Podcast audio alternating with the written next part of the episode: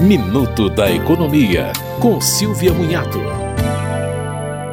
O Exame Nacional do Ensino Médio deste ano terá inscrições entre 10 e 21 de maio e as provas serão nos dias 13 e 20 de novembro. O Ministério da Educação informou que o candidato poderá escolher entre a prova impressa ou digital e todos os itens das provas serão inéditos. O título de eleitor digital, a Carteira Nacional de Habilitação Digital e o RG Digital serão aceitos para identificação do candidato no dia do exame. Nesta edição do Enem, o participante também poderá escolher escolher se quer ser reconhecido pela sua identidade de gênero, indicando seu nome social.